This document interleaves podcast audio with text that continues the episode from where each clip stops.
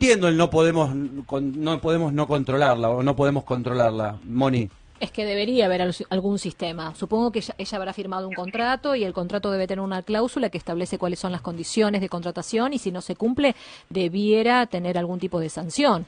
Este, con lo cual, a ver, me parece acá que hay digamos, una, algún nivel de... Yo me permito, esto corre por mi cuenta, Sol, pero debe haber algún nivel de connivencia entre eh, las partes que firmaron el contrato y la persona que está hablando, porque si no, no se entiende, no se entiende, de verdad no se Sí. entiende.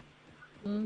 Y corre por mi cuenta, ¿eh? Mónica es Sí, la que sí, está sí, diciendo claro. esto, que no lo está Lo que diciendo pasa Sol es que Pérez, lo todo yo. un límite, ¿viste? Si yo me voy de una obra para que realmente me dejen de romper las guindas, para no decir otra cosa, eh, dejo mi trabajo, por el cual yo había dejado otros trabajos acá para irme a instalar allá, eh, confiando en un proyecto y confia- confiando en una producción.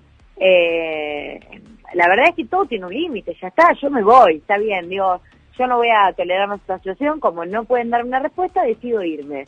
Yo me voy.